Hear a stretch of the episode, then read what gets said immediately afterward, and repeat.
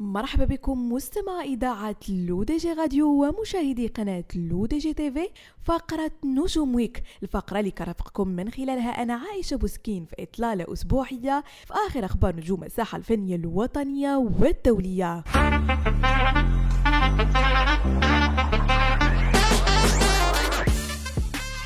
وبداية مستمعينا من المغرب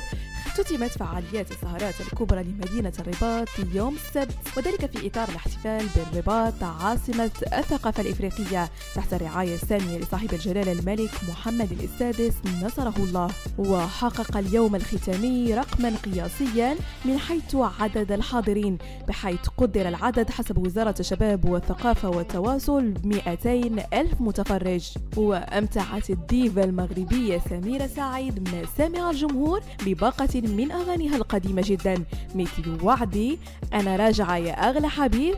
هوا هوا والجديدة مثل آلي آلي المغاربة والذي تمنت من خلالها للمنتخب المغربي كل التوفيق في كأس العالم المنظم بقطر. أما فرقة الفناير فقد أشعل حضورهم المنصة من خلال أداء مجموعة من الأغاني مثل يد الحنة أنا لا منانا رد بالك يا بنادم عرفك عشاق ملالة وأخيرا آسف حبيبي. وختامها كان مسك مع الفنان المغربي الشاب لارتيست والذي انتظره الجمهور بفارغ الصبر حتى الساعة الواحدة ونصف صباحا بحيث أدى الفنان مجموعة من أغانيه المعروفة مثل Chocolat Clandestina حبيبة ديالي والتي تفاعل الجمهور معها بقوة. بهذا مستمعينا نكون وصلنا لنهاية فقرة نجوم ويك ما تنسوش télécharger notre application l'ODG Mobile sur Android et iOS et de vous abonner à notre chaîne YouTube l'ODG TV si vous souhaitez être au courant des dernières actualités, podcasts et émissions télévisées.